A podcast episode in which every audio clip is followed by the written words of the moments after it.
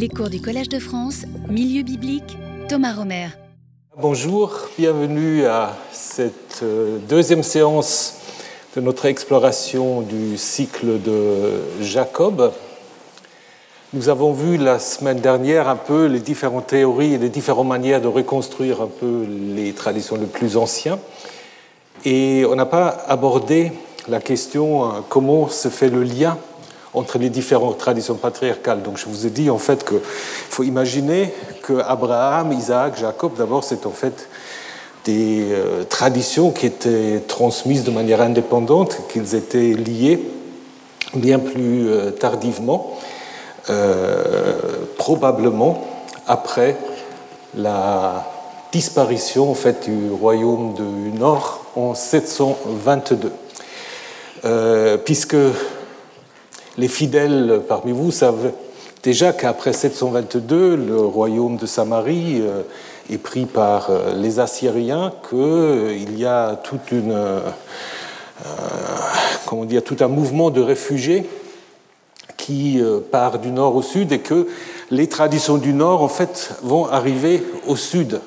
Et parmi les traditions du Nord, il y avait l'Exode, mais il y avait certainement aussi la tradition sur Jacob. Donc il fallait l'intégrer euh, dans, euh, dans, une vision sudiste ou pan-israélite, peut-être euh, à l'époque de Josias, avec cette idée en fait que le vrai Israël se trouve désormais dans le sud, que Juda est en fait le vrai Israël, mais évidemment ça signifiait aussi qu'il fallait intégrer quand même les traditions de l'ancien royaume d'Israël. Donc euh, cette combinaison des traditions des patriarches n'est possible qu'à partir de 722. Est-ce que ça a été fait tout de suite ou est-ce que ça a été fait un peu plus tard? Ça, c'est difficile de savoir. Toujours est-il que ce qu'on voulait faire, c'est euh, de montrer que le Nord et le Sud ne sont qu'un seul peuple. Et on a donc fait euh, cette triade des patriarches. Ce qui est intéressant, c'est qu'il y a parfois quelques quelques textes un peu bizarres euh, qui font penser que d'abord vous voulez peut-être lier seulement Abraham et Jacob. Euh, dans le texte de la vision du songe de Jacob euh, à Bethel, le texte que nous allons analyser en deux semaines, lorsque Yahvé se présente à Jacob, il lui dit, c'est moi, Yahvé, le Dieu d'Abraham, ton père. Ce n'est pas tout à fait juste, hein, parce que le père de Jacob, maintenant, c'est Isaac. Et puis quelqu'un a rajouté et le Dieu d'Isaac. Hein. Donc, vous euh, voyez que peut-être euh, là, on a encore euh, une trace de cela. De même que lorsque Jacob et Laban font alliance, ils disent que le Dieu d'Abraham et le Dieu de Nahor euh, juge entre eux, le Dieu de leur père, pareil. Et c'est seulement après, on trouve Jacob jura par la terreur d'Isaac, son père. Donc il y a là peut-être en effet encore des euh, restes de cette première tentative de faire d'abord un lien entre Abraham et Jacob. D'ailleurs, si vous regardez un peu les statistiques, comment on trouve en fait les patriarches en dehors de la Genèse ben, Regardez, vous n'avez jamais Abraham, Isaac. Hein? Par contre, vous avez quand même un certain nombre de textes Abraham et Jacob, sans Isaac. Après, évidemment, la triade des trois patriarches. Mais ça, c'est quand même aussi assez intéressant. Ça vous montre en effet que euh, les deux grands ou les, les deux patriarches importants, c'est Abraham et Jacob. Et c'est peut-être comme cela que le lien a été fait. Évidemment, dans une perspective judéenne, c'est Abraham qui reçoit la primauté et Jacob est placé en dernier. Théoriquement, vous aurez pu commencer aussi avec Jacob. Hein. Mais c'est en fait Abraham qui euh, va être l'origine des patriarches donc, euh, c'est un peu contre la réalité la réalité des faits, à savoir la prééminence d'Israël sur Juda tout au long de leur existence parallèle. Maintenant, c'est Abraham qui devient le premier. Et c'est Abraham qui reprend dans son histoire un certain nombre de traditions de Jacob. Souvenez-vous, lorsqu'Abraham arrive de Haran, bah, où il y a aussi Jacob, il arrive de Haran euh, dans le pays, bah, il passe par Sichem et il passe par Bethel, des lieux importants dans l'histoire de Jacob. D'ailleurs, on va l'analyser, vous savez que Jacob va changer de nom pour devenir Israël. Du coup, Abraham va aussi changer de nom. Abraham en Abraham. Bien que ça n'a pas beaucoup d'importance, peut faire après toutes sortes de considérations théologiques, mais euh, on s'est sans doute dit, bah, si Jacob change de nom, il faut qu'Abraham change également de nom. Hein. Il y a la séparation entre Jacob et Laban, vous pouvez aussi penser à la séparation entre Abraham et Lot. Hein. Donc il y a beaucoup de choses qui sont mises en parallèle, donc euh, avec l'idée de subordonner les récits sur Jacob à ceux sur Abraham.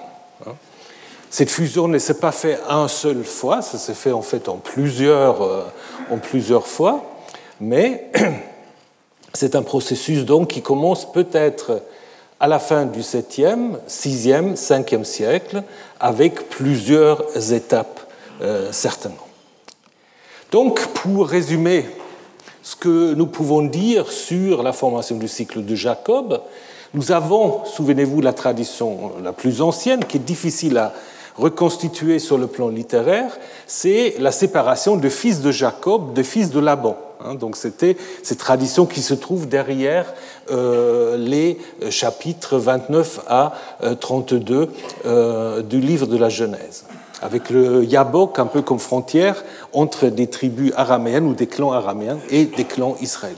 Ensuite, nous avons vu que c'est probablement sur Jéroboam II, au 8e siècle, qu'on met en place une version sont toutes déjà écrites de l'histoire de Jacob Laban, mais déjà liée à celle d'Ésaü, pour en faire une sorte d'histoire nationale, une histoire qui réfléchit sur les liens entre les Israélites et les Araméens, Laban, mais aussi entre les Israélites et les Édomites, ce peuple dans le sud avec lequel on est souvent euh, en conflit mais peut-être avec lequel on partage, ou on a partagé à un moment donné, la vénération du même Dieu Yahvé. Hein, vous vous souvenez. Ensuite, l'histoire de Jacob est liée à celle des patriarches du Sud, avec donc euh, des révisions, et finalement, et ça, ça va être notre sujet d'aujourd'hui, la version sacerdotale de l'histoire de Jacob, qui est déjà évidemment en lien avec les autres version euh, sacerdotale des récits patriarcaux et aussi de l'Exode. Et tout à la fin, euh, l'intégration de la fin de l'histoire sacerdotale, donc la mort de Jacob dans l'histoire de Joseph, je vous en parlerai dans un instant. Donc, arrivons maintenant à la version sacerdotale de l'histoire de Jacob. C'est les ceux qui s'intéressent à toute cette discussion sur l'origine du Pentateuque, de la Bible, bah, vous avez sans doute entendu parler qu'il y a beaucoup de choses qu'on a mis en question, hein. beaucoup de choses dont on n'est pas sûr par rapport à la reconstruction des différentes étapes. Par contre, en ce qui concerne l'existence des textes qu'on appelle sacerdotaux, alors on pourra se poser la question si c'est la meilleure euh, meilleure euh, désignation qu'on peut donner à ces textes. Mais les textes qu'on appelle P, P comme prêtre, euh, ça c'est en effet une sorte de pilier qui restait depuis maintenant quand même presque 200 ans de l'histoire de l'exégèse historique et critique. Donc, il y a un consensus qui consiste dans la reconstruction au moins d'un certain nombre de ces textes, euh, vous avez une place là, madame. Et puis, euh, et donc, euh, c'est en fait un style qui est assez répétitif. Il y a un intérêt pour des indications chronologiques. Vous avez un intérêt pour des thèmes rituels et sacrificiels, donc ça permet quand même de reconstituer le texte P. La question, évidemment, c'est comment est-on arrivé à reconstituer ce document P? Donc je vous fais une petite récapitulation. En fait, l'histoire, elle commence où? Elle commence au Collège de France. Comment au Collège de France avec un médecin, même pas un bibliste, un médecin qui s'appelle Jean Astruc. Bon, il y avait Spinoza, il y avait d'autres, mais Jean Astruc, en fait, il est le premier à préparer ce que l'exégèse va faire dans la suite. Donc, il était d'abord un professeur de médecine, je pense moyennement doué d'après ce qu'on lit dans ses biographies. Donc peut-être c'est pour cela qu'il s'est plus intéressé à la Bible. On fait moins du mal quand on s'intéresse à la Bible si on est mauvais chirurgien, mais enfin peu importe. Il, il, publie en fait en 1753 un livre qui s'appelle Conjectures sur les mémoires originaux, dont il paroit que Moïse s'est servi pour composer le livre de la Genèse. En fait, qu'est-ce qu'il voulait faire? Il voulait en effet montrer euh, suite aux mises en question par Spinoza et d'autres, que Moïse a très bien pu écrire le livre de la Genèse, mais pas comme on imaginait avant, mais en distinguant en fait des documents, des mémoires dits astrucs que Moïse aura eu à sa disposition. Donc il écrit ce livre de manière, euh, de manière anonyme. Peut-être qu'il avait peur euh, d'être identifié, bien qu'il a été identifié assez vite. Et peut-être qu'il avait peur de l'Église. Il dit aussi qu'il soumet sa théorie aux esprits éclairés et il est aussi prêt à abandonner ses théories euh, si on trouve en effet qu'elles sont fausses ou euh, dangereuses. Mais peu importe, ce qui est important dans ce livre, c'est ça. C'est pour la première fois l'idée qu'on peut en effet distinguer des documents différents à l'intérieur du Pentateuque, plus précisément à l'intérieur de la Genèse. Il distingue en fait quatre mémoires qu'il appelle seulement A, B, C, D, et puis des fragments, ça va jusqu'à M. Mais ce qui est important, c'est qu'il va utiliser d'abord les noms divins Yahvé ou Jéhovah, comme on dit à l'époque, et Elohim, euh, pour la distinction, et il va être un des premiers à montrer que les deux premiers récits de la création, en fait, euh, appartiennent à deux mémoires différents. Donc il, est vraiment précurseur, si vous voulez, euh, de la théorie dite des documents, qui va ensuite, euh, évidemment, trouver ces textes sacerdotaux.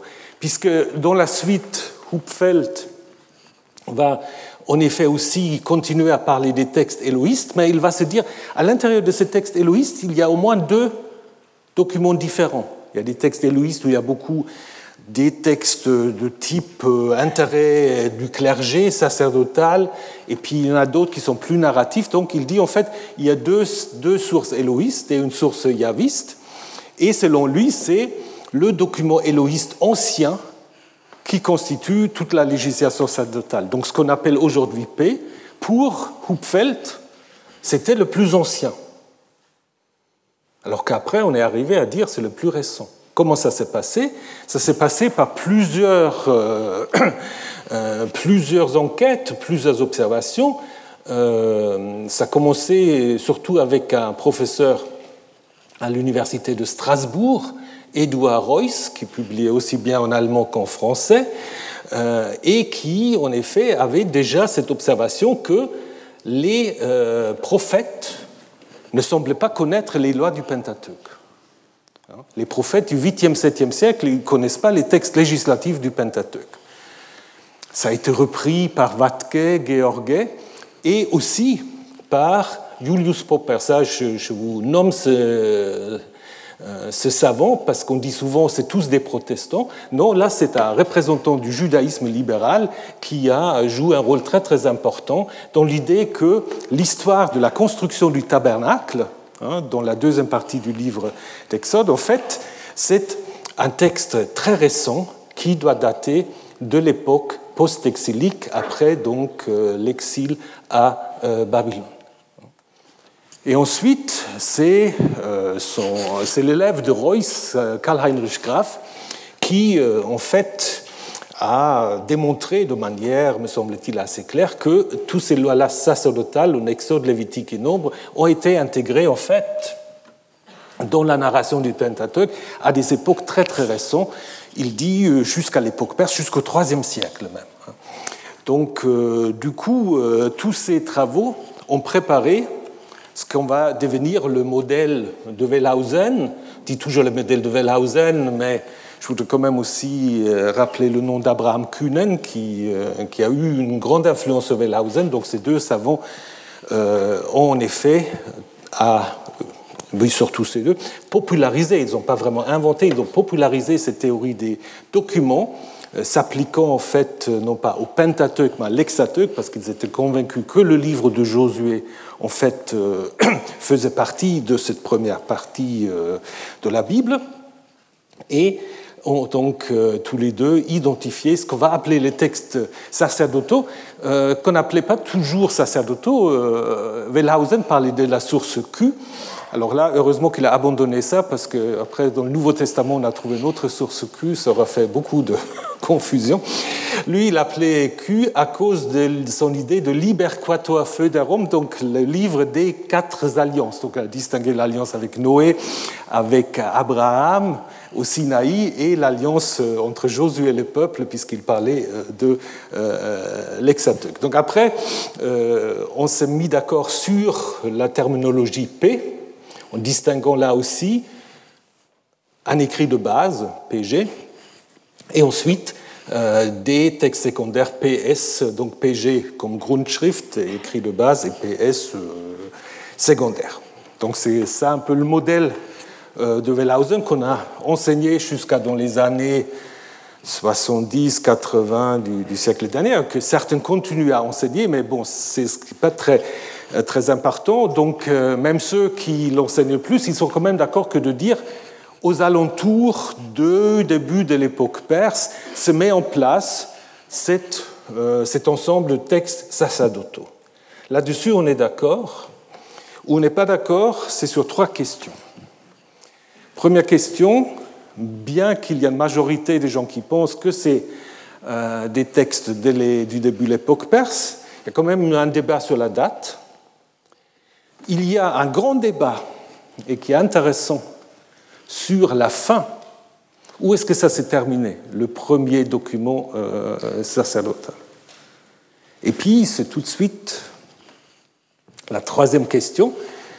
Est-ce que ce qu'on appelle P, est-ce qu'il faut le comprendre comme à l'origine un document indépendant, donc un rouleau, il n'y avait que les textes P, ou est-ce que P était d'emblée un travail rédactionnel, c'est-à-dire est-ce que les auteurs P ont pris des textes plus anciens auxquels ils ont rajouté leurs propres idées hein?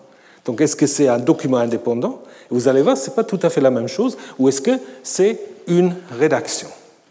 Donc, sur la date, comme je vous ai dit, il y a une majorité de chercheurs qui euh, euh, sont convaincus que tout cela se passe probablement dans le contexte de la reconstruction du Second Temple, donc aux alentours des années 520 sous les Perses, alors qu'il y a quand même une minorité importante qui suit euh, un professeur de Jérusalem, Yetzekiel Kaufmann, euh, qui pensait que les textes P reflètent en fait la situation du premier temple et pas la situation du second temple. Ben, ça change un tout petit peu par rapport à ce qu'on peut imaginer euh, la visée politique de paix si on le situe dans un contexte national ou si on le situe dans un contexte de l'époque perse. Ce n'est pas tout à fait euh, la même chose. Donc récemment, euh, il y a eu un chercheur donc, israélien, Avraham Faust, qui est plutôt un archéologue, qui a essayé de redonner des arguments pour dire que P va être situé à l'époque de la monarchie ou des deux monarchies, hein, avec euh, des arguments qui se veulent archéologiques, donc décisifs. Mais je vous ai déjà dit, l'archéologie est aussi une science de l'interprétation euh, que l'exégèse. Mais je vous donne juste deux exemples de son argumentation. Il dit en fait, selon le Lévitique, et ça c'est juste, si vous avez des récipients en argile dans lesquels il est tombé un souris mort ou je ne sais pas quoi, bah, il faut les casser. Alors que si c'est en bronze ou en airain, on peut la récurer, on peut la nettoyer. Donc il dit, mais ça c'est typiquement euh, premier millénaire, parce qu'après il y a beaucoup de poteries importées, et la poterie importée, elle coûte cher, on ne va pas la casser. Ça, c'est le premier argument. Deuxième argument, c'est ce qu'on appelle les maisons à quatre pièces. En fait, four pillar houses. Vous avez là un dessin. En fait, c'est trois pièces parallèles. La pièce au milieu servant plutôt de cuisine, d'entrée, etc. À gauche, à droite, c'est plutôt les étables. On garde les animaux. Derrière, on a, vous ne le voyez pas très bien, a encore une quatrième pièce. Et bien sûr, après, il y a peut-être des choses aussi sur le toit. Il dit, c'est ça ce qui est présupposé dans les textes du Lévitique quand on dit que euh, quelqu'un qui est impur doit faire sa quarantaine à la maison. Parce que c'est assez large, il y a quatre pièces. Bon, se demande si on va se mettre avec les animaux, mais bon, ça, il n'en parle pas. Mais donc l'idée, c'est qu'en effet, euh, ça montre que, parce que ces quatre pièces, ces maisons quatre pièces, ils vont disparaître, disons, on a peu de traces archéologiques euh, après l'exil. Mais bon, comme je vous ai dit, la poterie importée, elle a déjà été aussi importée au premier millénaire, mais la poterie importée est une poterie de luxe et pas utilisée pour que des souris tombent dedans. Donc, euh, je pense que ce n'est pas vraiment un argument. De même, les maisons à quatre pièces, euh, c'est des maisons où il y a au moins 18 à 20 personnes. Donc, la question de la quarantaine, elle est aussi compliquée dans une maison à quatre pièces que dans d'autres habitations. Donc euh, ces arguments archéologiques, à mon avis, ne euh, donnent pas vraiment une indication qu'on doit mettre paix à l'époque de la monarchie. Par contre, il est tout à fait possible que paix reprend des rituels plus anciens, peut-être l'époque du premier temple, en les intégrant en fait euh, dans son texte. Donc ça, c'est tout à fait possible. Ça ne veut pas dire que tout est écrit à l'époque perse, mais tout est mis ensemble à l'époque perse. Probablement dans un souci de donner une sorte de légitimation au deuxième temple. Bon, on a résolu la première question. La deuxième question, souvenez, quelle est la fin de paix Où est-ce que ça s'arrête? Où est-ce que le premier paix s'arrête? Alors il y a deux, deux idées traditionnelles. Le premier est lié au fait qu'on a, comme je disais tout à l'heure, parlé plus souvent de l'Hexateuque que du Pentateuque. Donc on a cherché en fait paix, la fin de paix, euh, dans le livre de Josué. Et là, on a trouvé un texte qui était magnifique.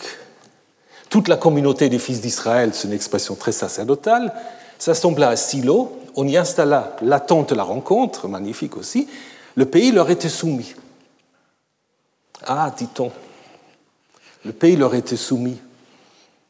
Ça fait encadrement avec Genèse 1. Soumettez-vous la terre.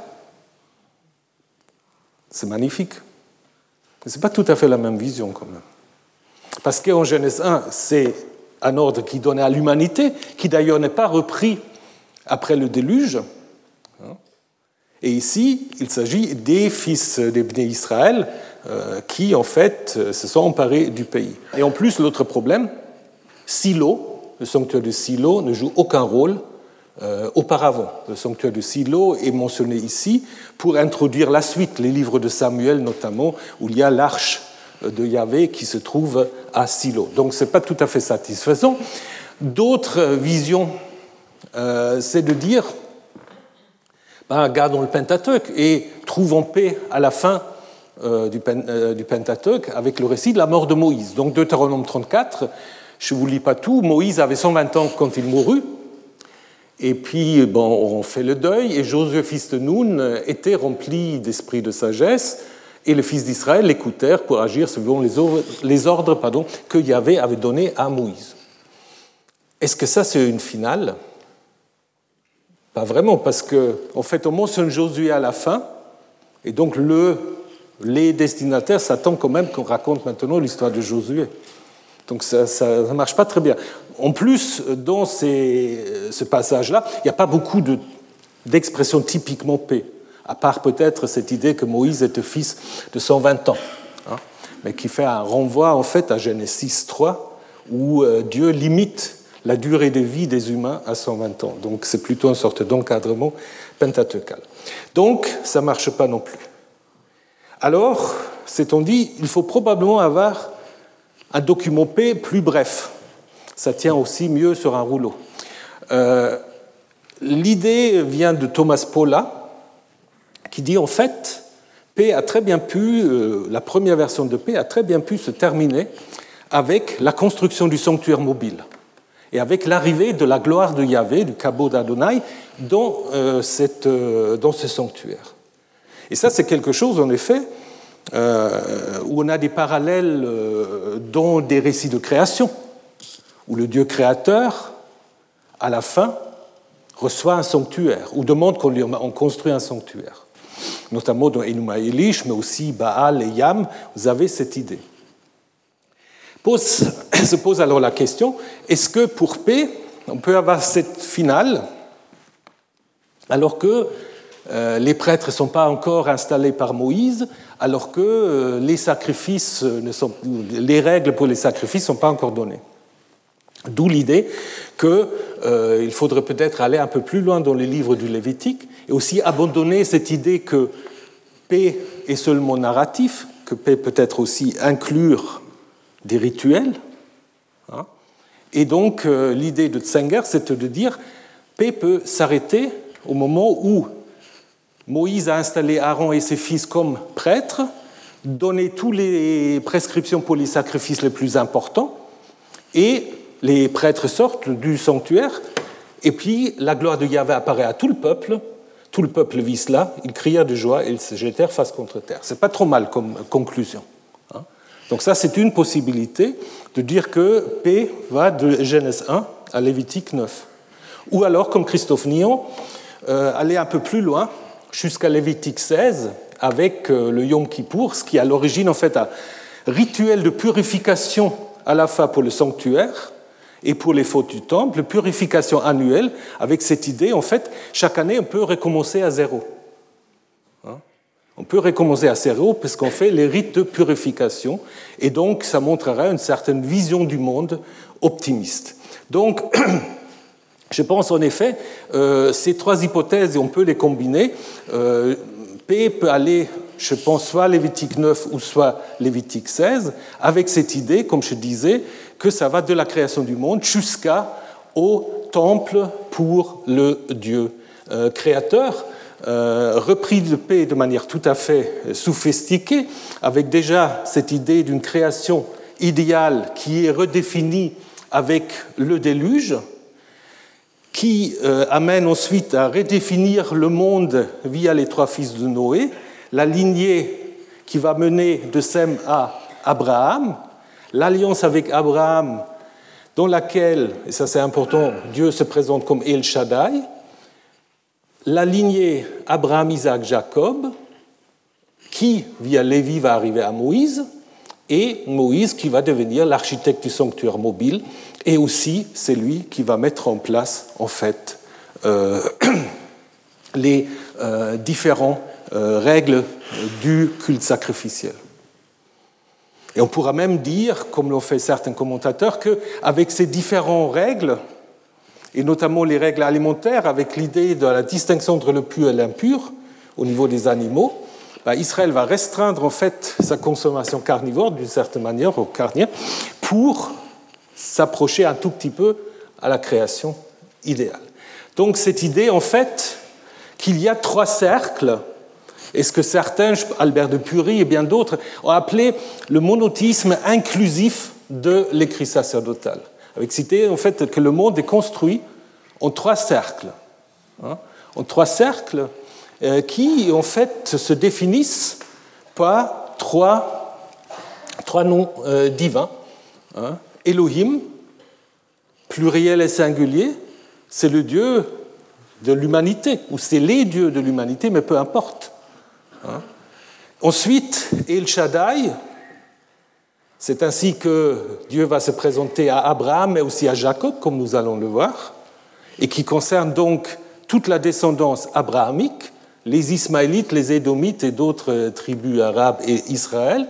Et finalement, le cercle interne, c'est Israël euh, qui, via Moïse, en fait, a connaissance du vrai nom euh, de Dieu, Yahvé, qu'il va tabouiser assez vite. Et donc pour paix, contrairement, et nous allons le voir aussi euh, tout à l'heure, contrairement à la tradition deutéronomique, il n'y a pas de problème avec les autres peuples à cause du fait qu'ils vénèrent d'autres dieux. C'est jamais un souci. Alors on dit en Genèse 28, il ne faut pas épouser euh, des Hittites, probablement parce qu'ils ne pratiquent pas la circoncision, mais on ne dit pas parce qu'ils vénèrent d'autres dieux. Ce n'est pas un souci. Alors que dans le Deutéronome, c'est constamment euh, la préoccupation. Hein. Donc en fait, euh, là, il y a un monothéisme qui intègre en fait les divinités des autres peuples un peu parfois presque comme ce qu'on peut avoir aussi en Égypte, où la diversité des dieux est parfois compris aussi comme en fait représentant l'essence divine d'une certaine manière. Là, c'est un peu ça.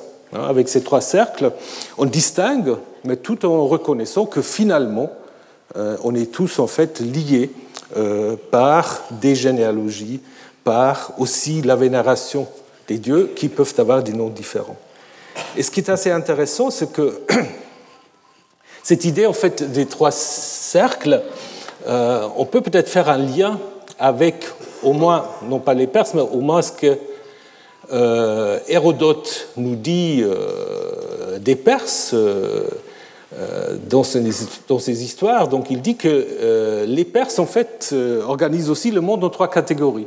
Il dit les nations voisines sont celles qu'ils estiment le plus, toutefois après eux-mêmes. Celles qui les suivent occupent le second rang dans leur esprit et réglant ainsi leur estime proportionnellement au degré d'éloignement, ils font le moins de cas des plus éloignés. Cela vient de ce que, croyant tout un mérite supérieur, ils pensent que le reste des hommes ne s'attache à la vertu que dans la proportion dont on vient en parler, et que ceux qui sont les plus éloignés sont les, plus, euh, sont les pires ou les plus méchants, ça peut comment me traduire. Hein. Donc là aussi, il y a l'idée en fait d'organiser le monde autour de soi-même avec euh, deux euh, cercles. Donc, revenons à P. P va en effet interpréter euh, les traditions anciennes, surtout en les liant. P est peut-être le premier à faire un lien entre l'histoire des origines du monde, l'histoire des patriarches et l'histoire de Moïse et de l'Exode.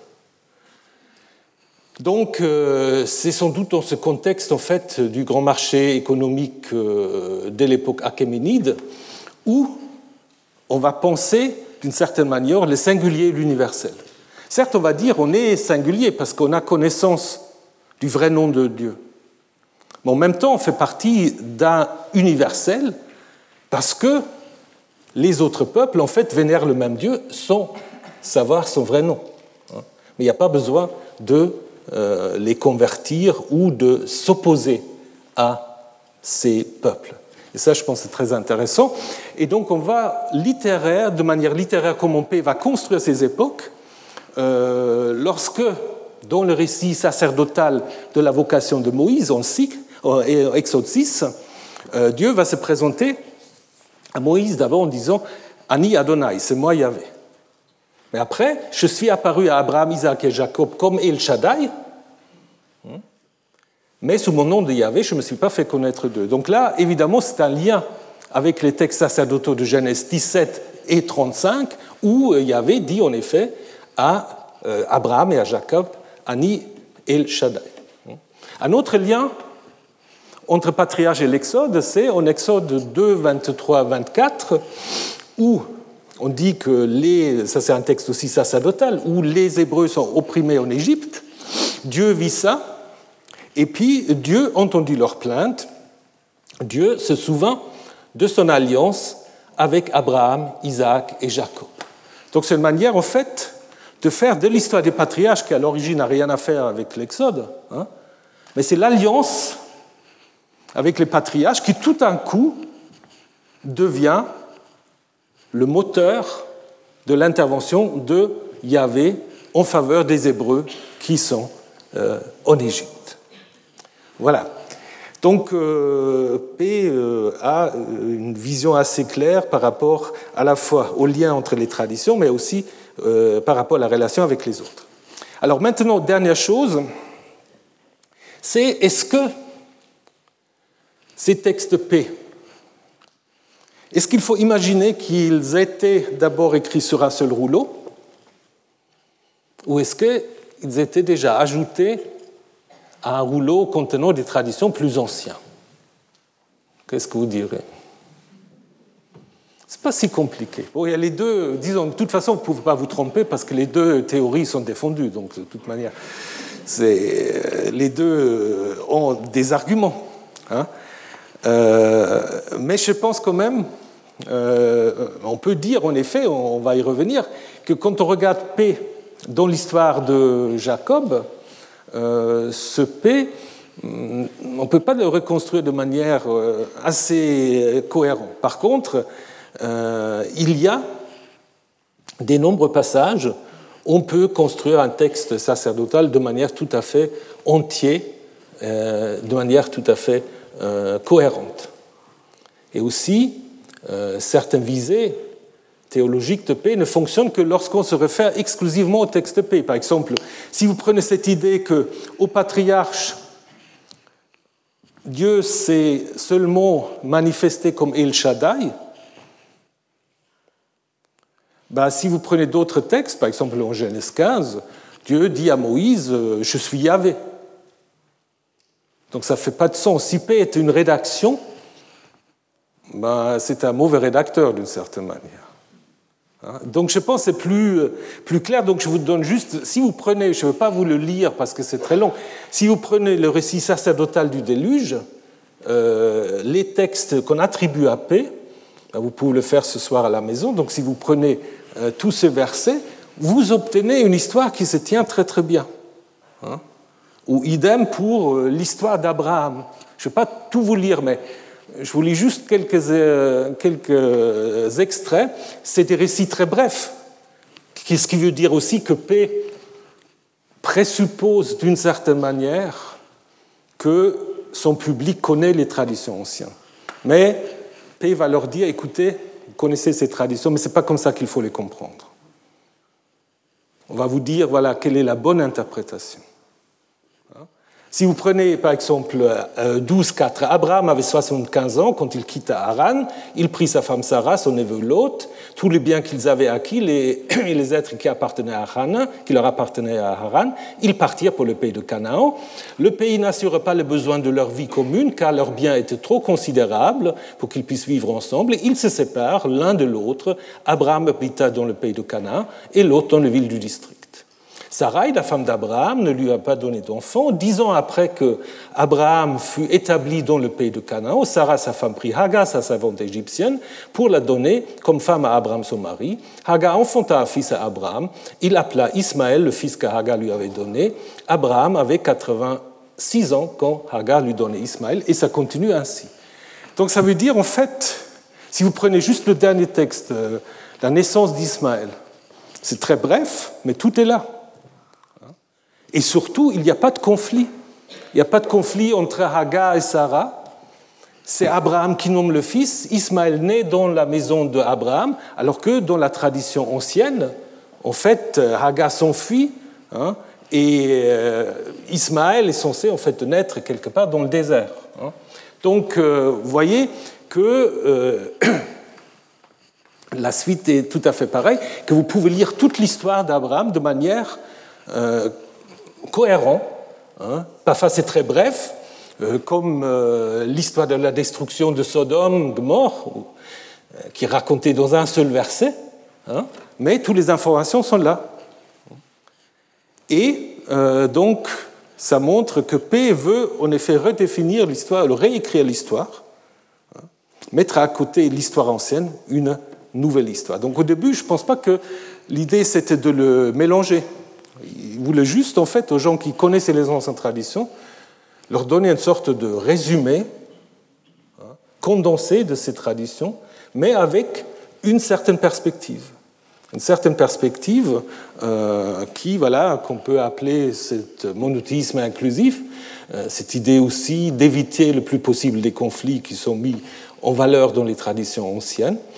Et donc c'est seulement après coup qu'on a, au moment euh, de la création du Pentateuque, qu'on a essayé de combiner les textes sacerdotaux avec les anciennes traditions, et puis en rajoutant encore des traditions euh, plus récentes, parce que les textes P ne sont pas forcément les derniers textes du Pentateuque, euh, loin de loin.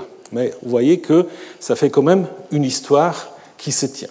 Alors pour l'histoire de Jacob, c'est un peu différent, hein, puisque nous n'avons pas toute l'histoire de Jacob. Pourquoi? Alors on peut dire que les derniers rédacteurs du Pentateuque, pour toutes sortes de raisons, ont préféré de mettre l'accent sur les traditions plus anciennes.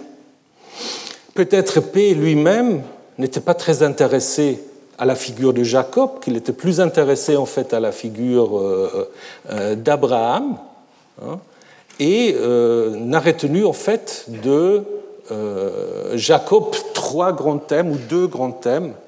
La question des intermariages, ça c'est un souci important, et la question euh, de la révélation, du changement de nom de la révélation de, Jacob à euh, Dieu, à Jacob à Bethel. Et puis aussi la mort euh, de Jacob. Voilà, on va regarder un peu ces textes. premier grand texte sacerdotal, c'est cette question autour des femmes hittites de Ésaü. Alors, euh, donc, il faut reprendre une partie de, de, Genèse 26, 27 et puis 28. Donc, Ésaü, à l'âge de 40 ans, prit pour femme Judith, la fille de Béhéri, le Hittite, et Basmat, la fille d'Élon, le Hittite. Elles furent une amertume d'esprit pour Isaac et pour Rebecca. Rebecca dit à Isaac Je suis dégoûté de la vie à cause de ces filles de Heth. Si Jacob en épouse une, comme celle-ci, parmi les filles du pays, à quoi bon vivre? Isaac appela Jacob, le bénit, lui commanda en ces termes Tu ne prendras pas pour femme une des filles de Canaan. Mets-toi en route pour Padamaran, pour la maison de Bethuel, le père de ta mère, et prends pour femme là-bas une des filles de Laban, le frère de ta mère. Que El Shaddai te bénisse, qu'il te fasse fructifier, qu'il te multiplie afin que tu deviennes une assemblée de peuples, qu'il te donne de la bénédiction d'Abraham, ton père. Donc là, c'est la même chose qu'on a vu tout à l'heure, la bénédiction d'Abraham, ton père. Hein. alors on peut dire c'est l'ancêtre, mais c'est comme Abraham, ton père, à toi et ta descendance, euh, avec toi, afin que tu possèdes le pays euh, où tu te trouves comme, euh, comme immigré, que Dieu a donné à Abraham. Isaac envoya Jacob, il alla à Padanaram vers Laban, fils de Bethuel, l'araméen, frère de Rebecca, la mère de Jacob et d'Ésaü. Ésaü vit qu'Isaac avait béni Jacob et l'avait envoyé à Padanaram pour qu'il prenne là-bas une femme. En le bénissant, on lui avait commandé en ces termes Ne prends pas pour femme une des filles de Canaan. Jacob écouta son père et sa mère, il alla à Padanaram. Ésaü vit que le fille de Canaan était mauvaise aux yeux d'Isaac, son père. Ésaü alla vers Ismaël et prit pour femme Mahalat, fille d'Ismaël, fils d'Abraham et sœur de Nevaïot, en plus de ses femmes. Ah, c'est très intéressant. D'abord, vous observez que là, Isaac bénit Jacob et Ésaü euh, réagit pas. Et puis, euh, Ésaü aussi, d'une certaine manière, écoute ses parents. Bon, il ne va pas répudier ses anciennes femmes, mais il prend une femme qui apparemment trouve grâce à ses yeux. Bon, euh, prenons d'abord le début. Donc, euh, premier verset, là, qui est à la fin du chapitre 26, mais qui était certainement l'introduction de cette histoire, euh, où on constate que Ésaü se marie à l'âge de 40 ans, comme d'ailleurs aussi Isaac, hein, on, va le voir la semaine prochaine, à l'âge de 40 ans. Donc, du coup, Isaac, selon la chronologie P, a 100 ans, parce qu'Isaac a 60 ans lorsque lorsque Jacob et Esaü naissent, donc il va avoir 100 ans à ce moment-là. Alors, ici on parle des Hittites. Ben, évidemment, ce n'est pas les Hittites euh, du deuxième millénaire euh, de l'Anatolie, hein. c'est un terme général euh, qui, sans doute, est due à une utilisation euh, assyrienne où Khati devient un terme archaïque pour désigner l'ouest de l'Empire, euh, souvent un peu en parallèle avec euh, Amuru, avec les Amorites. Alors, ce qui est intrigant, par contre, c'est les noms qui sont donnés là. Parce que Judith, Yehudite, elle ne fait pas très hittite. C'est la judéenne. Après, Béri, c'est aussi le nom du père d'Osée. Basmat, bon, c'est aussi une des filles de Salomon. Elon, euh, sans doute en lien avec le bélier, c'est aussi un nom qui est porté par un juge de la tribu de Zaboulon. Donc tous les noms aussi euh, sont en effet des noms israélites ou judéens, ou disons des noms qui peuvent aussi être portés par des israélites et judéennes. Surtout yéhoudite, ça fait quand même très bizarre euh, au début euh, de ce texte.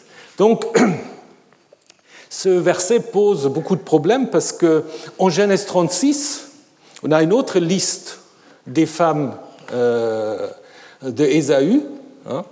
on retrouve Basmat, mais Basmat, maintenant, il est devenu la fille d'Ismaël et la sœur donc de Nevaïot.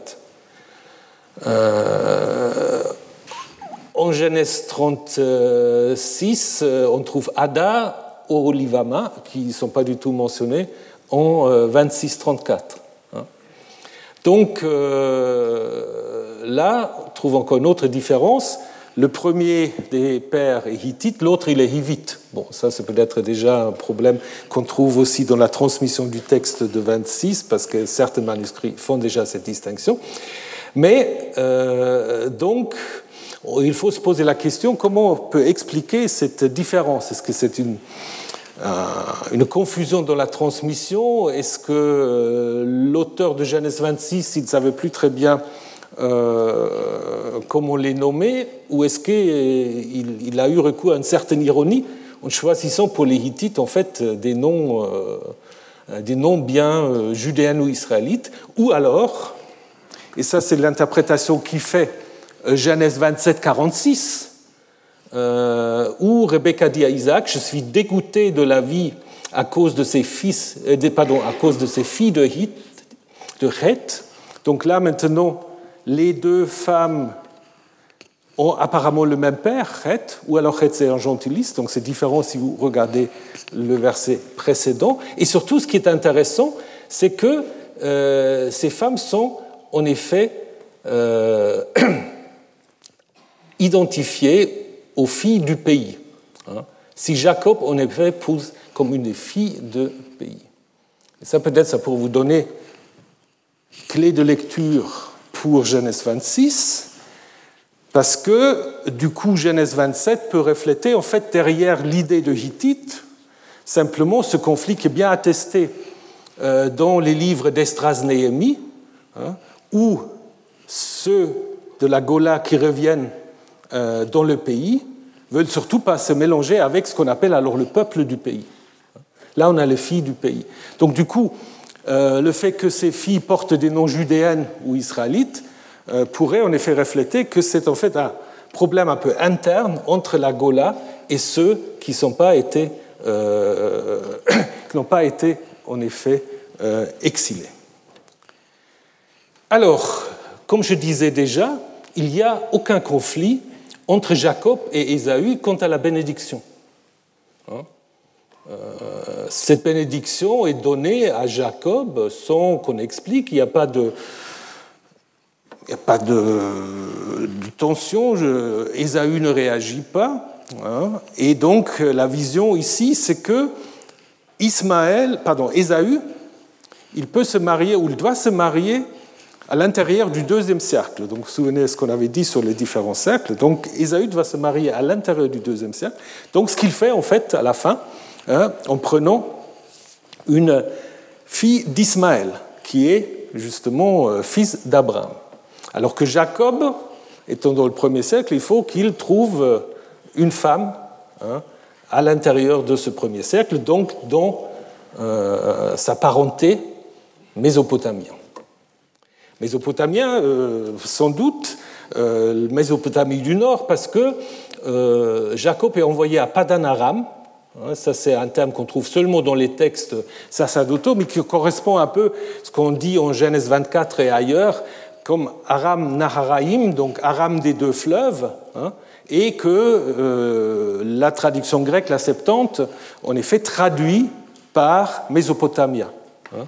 Donc, euh, sans doute, c'est situé pour paix à peu près là où se trouve aussi Haran. Il y a peut-être même un lien euh, on peut peut-être faire un lien avec euh, l'acadien Padanou, le sentier, le chemin, alors que Haranou a une signification similaire.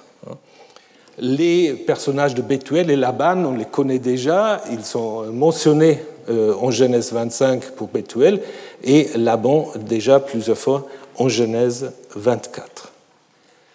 Nous avons vu tout à l'heure que pour paix, le Dieu qui se présente à Abraham, qui se présente à Jacob, il se présente comme El Shaddai. Hein.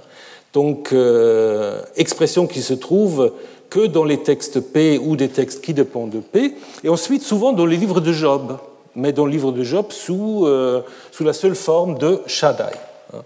Alors, qu'est-ce que c'est El Shaddai? Euh, Certains pensent à l'acadien Shadou, la montagne, d'autres à, l'hébreu Sadé, le champ. Knauf, par exemple, dit, mais c'est la même chose. En fait, c'est euh, un dieu qui arrive des steppes ou des, des endroits difficiles à cultiver. Hein. On a peut-être quelque chose aussi euh, déjà Ougarit, euh, où on aura soit El Shaddai ou El dans le désert chasse. Ce qui est intéressant, c'est ici le verbe chasser, puisque si vous pensez à Ésaü, il y a peut-être aussi un, petit lien. Donc là, on aura en fait cette idée que El Shaddai est un dieu du désert ou des, des régions difficilement cultivables avec des animaux difficilement domptables, donc euh, ce qu'on va appeler enfin, le maître des animaux, donc la divinité en fait qui contrôle ce qui est indomptable. Il y avait d'autres hypothèses. Euh, à un moment, c'était très populaire de faire un lien avec Shaddaiim, les mamelles, les saints. Euh, et donc de voir si derrière El Shaddai il y avait même une divinité féminine mais le terme El va pas très bien avec ça. El est évidemment aussi associé à la fertilité. L'étymologie rabbinique, euh, Shaddai, c'est lui qui se suffit à soi-même, donc chez comme relatif et dai, euh, est certainement spéculation théologique, mais qui a peut-être déjà influencé la vocalisation des massorettes. Ça, c'est possible. Et finalement, la Septante qui traduit par Pantocrator, donc ce qui en fait a influencé les traductions que vous avez dans la plupart des Bibles en français, le Tout-Puissant. Hein.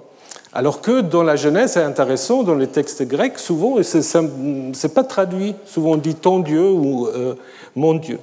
On peut aussi faire encore un lien avec les Sadaïnes, euh, qui arrivent dans une inscription de Der Allah.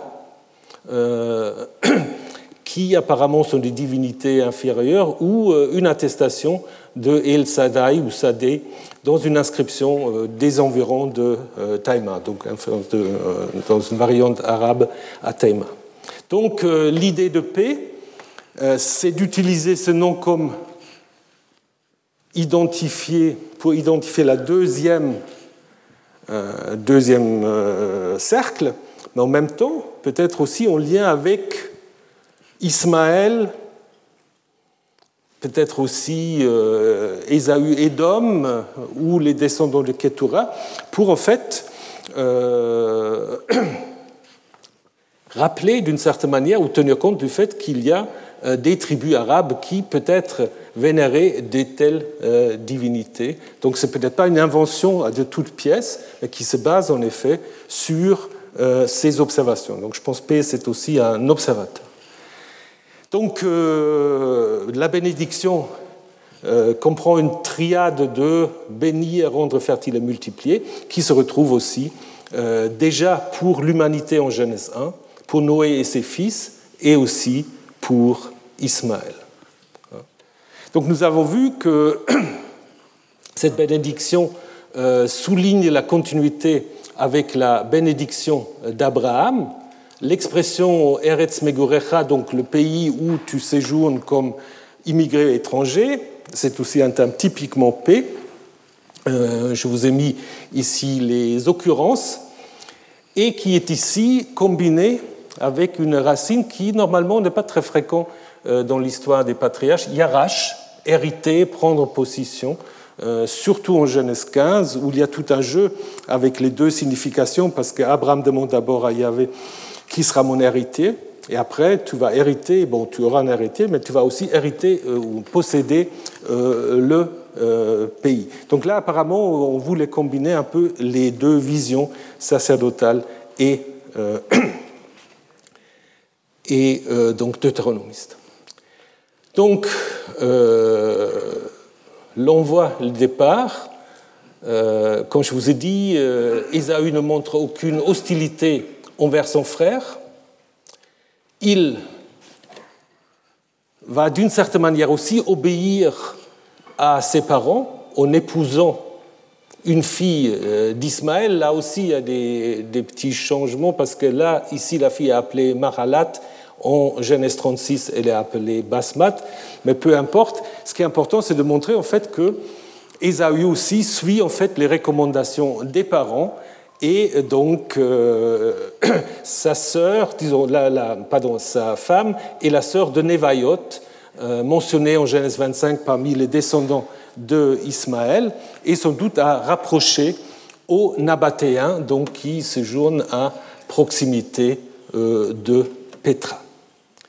Deuxième texte important pour P, c'est le changement de nom et la révélation de Bethel. Parce que contrairement au texte non P, euh, P a combiné en fait le changement de nom et la révélation de Dieu à Bethel. Dieu apparaît ou apparu encore à Jacob quand il revient, le encore est sans doute rajouté après coup, Dieu apparu à Jacob quand il revient de Padamaram, il le bénit, il lui dit, ton nom est Jacob, on ne t'appellera plus du nom de Jacob, mais Israël sera ton nom. Et il appela du nom d'Israël, Dieu lui dit, je suis El Shaddai, fait qu'on multiplie-toi, une nation, une assemblée de nations viendront de toi et des rois sortiront de tes. Le pays que je donnais à Abraham, Isaac, je te le donne. À ta descendance après toi, je donnerai ce pays. Dieu s'éleva loin de lui, du lieu où il avait parlé. Jacob érigea une stèle dans le lieu où Dieu avait parlé avec lui, une stèle de pierre sur laquelle il fit une libation, une offrande de libation, et il versa de l'huile. Jacob appela Bethel le lieu où Dieu avait parlé avec lui. Donc ce que fait P, c'est en fait de mettre dans un le discours des promesses de Dieu et le changement euh, de nom euh, en situant les deux à, euh, à Bethel.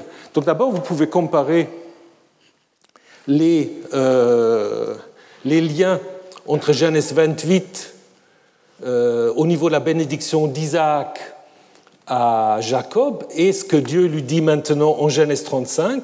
Donc, euh, en fait, d'une certaine manière, la bénédiction, donc c'est aussi une manière pour P de faire un lien entre les deux textes. Hein.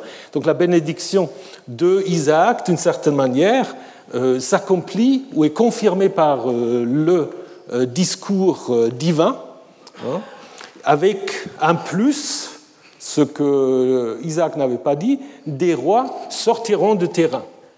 Ça, ça fait penser évidemment à l'alliance avec Abraham, où il y avait justement aussi euh, cette annonce de Dieu à Abraham en 1716, où vous avez le Malchim Mimecha Itzu. Donc, euh, pour Abraham, ces rois pourraient inclure aussi des rois édomites. Évidemment, pour Jacob, euh, il ne peut s'agir de la royauté israélite ou judéenne.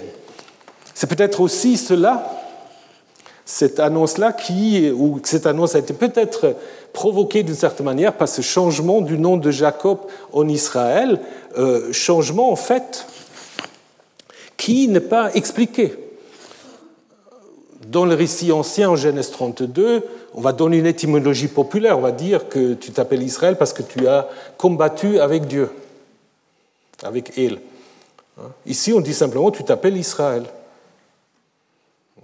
Mais donc Israël fait penser à une nation D'où peut-être aussi du fait l'idée qu'en 35, on ajoute au, chapitre, au verset 11 ces rois qui vont sortir de toi. En ce qui concerne l'attitude de paix vis-à-vis du sanctuaire de Bethel, là aussi c'est intéressant parce que pour paix, en fait, il y a un ou deux sanctuaires légitimes qui sont euh, le temple de Jérusalem et probablement aussi le Garizim. Hein? Les, donc, euh, les deux grands sanctuaires à Sichem ou euh, à Jérusalem.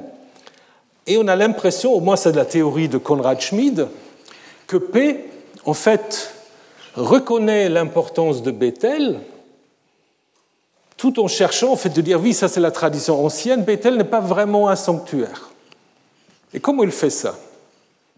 Il fait ça de manière assez subtile en disant Dieu part, Dieu parle, pardon, et puis il se lève, il monte au ciel. Et c'est seulement après que Jacob va nommer le nom du lieu Bethel. Mais Dieu n'est plus là. C'est plus la maison de Dieu. Et on ne donne d'ailleurs pas l'étymologie de Bethel, contrairement à Genèse 28, 10 à 20.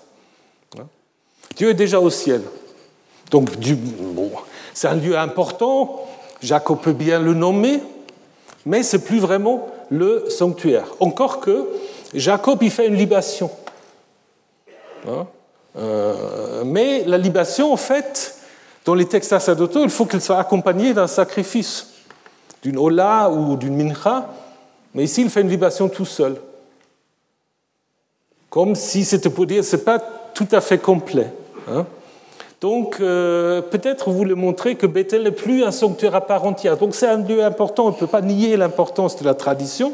Mais en même temps, on dit, bah, c'était à l'époque, c'est un moment important de révélation divine, hein, mais il ne fonde pas un culte, il ne fonde pas un temple comme c'est le cas en Genèse 28, 10 à 20, comme nous allons euh, le voir en, euh, deux semaines. Ensuite, par rapport au fils, c'est aussi raconter son, disons raconter, c'est pas raconter, on donne une liste, hein, on donne une liste des douze fils, euh, il n'y a pas là de conflit entre les femmes. C'est construit en chiasme, donc euh, on a Léa au début, sa servante Silpa à la fin, au milieu Rachel et sa servante Bilha. Donc, euh, d'une certaine manière, cette liste qui est posée juste avant la, notice sur la mort d'Isaac euh, et en effet de montrer que la volonté de bénédiction d'Isaac s'est réalisée. Jacob est maintenant à la tête d'une grande famille, avec quatre femmes, douze fils, une fille qu'on a oubliée, Chépé, euh, on ne veut pas trop en parler ou on ne parle pas. Euh, donc voilà. Et c'est pour cela, après, on va raconter tout de suite l'histoire de la mort d'Isaac et son enterrement. Jacob arriva chez son père Isaac à Mamré, qui est Yat Arba, c'est Hébron, où avait séjourné Abraham Isaac. Les jours d'Isaac furent de 180 ans. Isaac expira, il mourut, réuni aux siens, âgé comme les du jour, ses fils Ésaü et Jacob l'ensevelirent. Donc il se trouve à Mamré Hébron parce qu'il doit être Isaac, hein, parce qu'il doit être enterré pour paix dans le même tombeau, dans le tombeau euh, d'Abraham. Hein, et on donne l'âge à sa mort, 180 ans. Alors maintenant, j'ai une question pour les mathématiciens entre vous. D'un côté, je trouve ça très séduisant, mais en même temps, je ne sais pas quoi en faire. Euh, euh Lothar, Rupert, dans son commentaire, il dit que c'est très intéressant si vous regardez en fait les âges des trois patriarches. Euh, Abraham 175, Isaac 180, Jacob 147. Et il dit en fait, on peut observer que les trois âges ont une somme transversale, tous les trois de 17. Ça, c'est la première observation. Et ensuite, ils ont en fait des facteurs transversals. Le premier augmente, voyez, 5, 6, 7. et le dernier baisse toujours de 2, 7, 5, 3. C'est assez élégant, mais je ne sais pas en faire. Alors, est-ce que, bon, non, c'est une vraie question. Hein. Après, il y a des gens qui disent 17 dans la gematria, ça fait tov, ça fait bon, euh, mais on peut tout faire. Euh, la question que je posais aussi à un assistant que j'ai qui est mathématicien m'a dit c'est très élégant, mais ça peut être aussi le hasard. Mais en même temps, est-ce que ça peut être le hasard? C'est une grande question. Donc si vous avez des idées, euh, vraiment, c'est une question ouverte que je vous pose. Donc si vous avez des observations, je suis prenant. Et on termine avec la descente d'Égypte et la mort de Jacob qui était racontée chez P sans euh, l'histoire de, euh, de, Jacob, euh, de, Joseph. Pardon. Jacob s'installa dans le pays de ses migrations de son père, au pays de Canaan. Ils se rendirent en Égypte, Jacob et toute sa descendance, ses fils et ses petits-fils, ses fils et petites-filles, toute sa descendance. Il les amenait avec lui en Égypte. Total des, maisons, des personnes de la maison de Jacob, 70. Et puis après, Jacob appelle ses fils pour leur dire il faut qu'on le ramène dans le champ de Macpéla.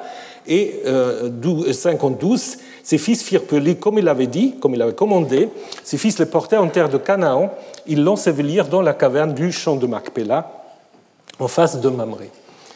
Donc, à l'origine, euh, cette histoire, elle était racontée sans l'histoire de Joseph. Hein. Euh, pourquoi?